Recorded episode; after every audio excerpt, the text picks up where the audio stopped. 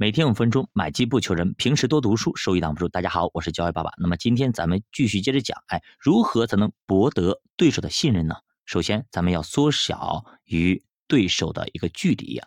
比如说，我前段时间去听浙江大学那个教授，心理学教授，那当时就放了一张图片，是邓小平那么接待那个金庸先生的哎一个图片，就感觉哎人的距离啊、手势各方面都可以体现出哎你的这种热情好客啦、这种地位等等都可以体现出来。那首先就缩小啊，咱们与对手的一个距离。其次呢，用坦白争取一些好感。那么坦白的人呢，知无不言，言无不尽，甚至还包括自己的一些动机和假设。那么这个策略风险非常高，但是收获也可能非常大。坦白是争取信任的最好的办法。那么一般的人对心胸坦荡的人都会有好感，产生信任。相反呢，如果你凡是隐瞒，那么唯唯诺诺、遮遮掩掩啊，反而给人留下一些不好的印象啊。呃，再就是帮助对方变得更可信，要让自己可信。犹太人商人啊，可以做很多的事情，而且也容易使自己可信。然而孤掌难鸣啊，信任本来就是相互的，所以说呢。不能说你忽略对方的可信度，要双方都成为一个可信度。我们举个例子啊，说一天呢，有位美国律师向日本的犹太人藤田先生请求预约，这个时候藤田手头正忙，就没有答应对方。无论如何，请您抽出一点时间。对方恳求道：“抱歉，我实在真的是没有空。”藤田就婉言的拒绝了。那好吧，每谈一小时，我给你酬金是两百美元。那对方既然都已经开价了，对吧？如此诚恳的态度让藤田觉得很难为情。那么这说明肯定是有重要的事情。那好吧，我给你三十分钟。嗯，当你把真诚展示给对方的时候，对方会感觉得到，哎，这样才能够促使双方在生意中能够获得利益。而且犹太人一旦签订了合同，就一定要去执行的，即使有再大的困难和风险，他们自己都会去承担。这种诚信是他们成功的一个非常重要的原因。那么，面对一些违约者，看犹太人是怎么做的。其实违约的成本是非常非常大的。那么，避免失败的最稳当的办法就是下定决心获得成功。犹太人之所以善于谈判，定一些过程中和对方斗智斗勇啊，怎么谈判等等。他们都是以他们本身信守合约习惯是有关系的。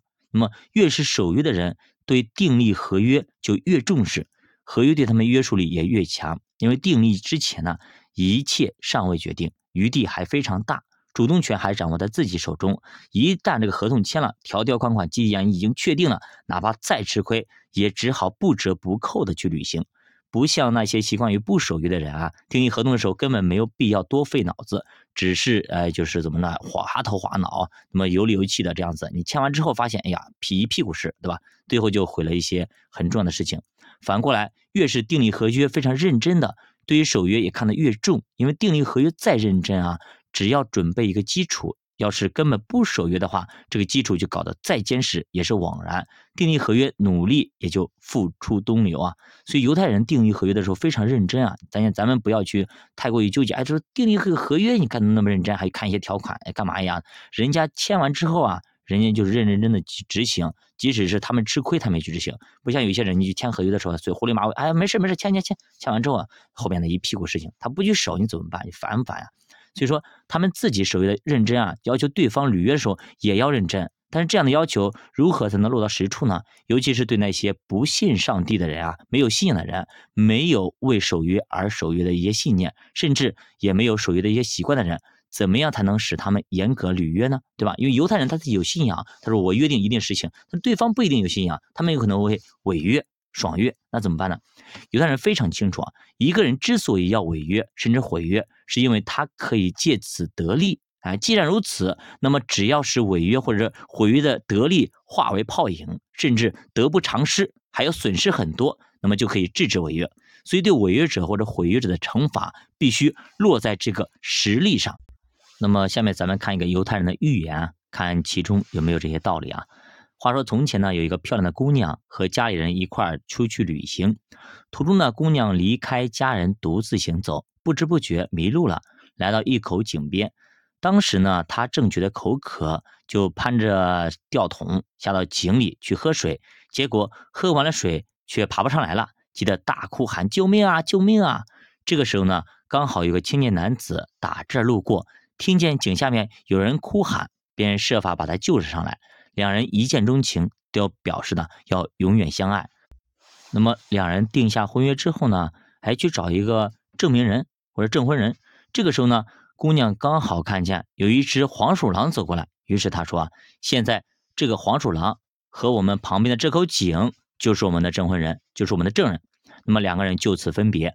过了好多年之后呢，姑娘一直守着贞洁，等着未婚夫的归来。可是他却已经在遥远的他乡结婚了，还生娃了，过着非常快乐的生活，完全把原先的婚约给忘得九霄云外去了。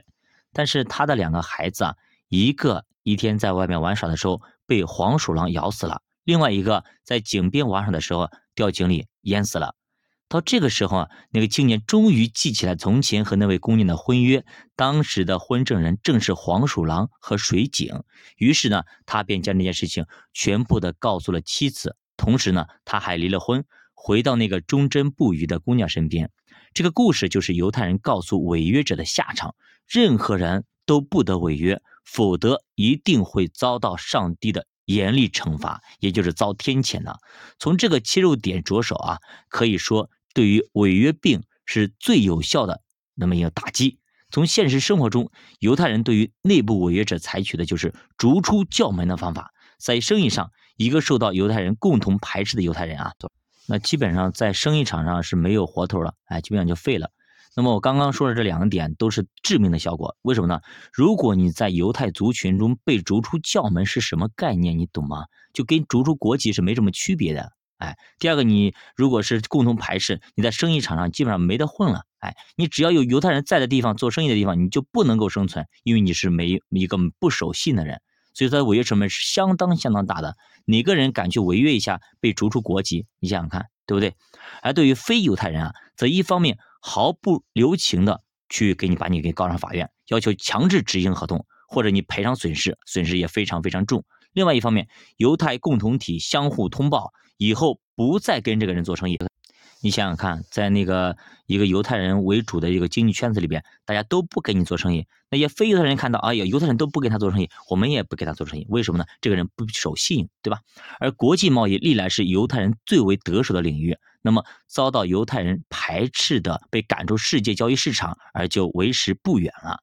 那么这种规矩一旦确定啊，并行之有效的坚持下去，就会对一切贸易或者商务伙伴产生一定的威慑力，使得非犹太人。在跟犹太人打交道的时候，不得不重视信用。那么，尽管他以前或者以后在其他场合都没有守约的习惯，但是跟犹太人打交道，你必须要信守承诺。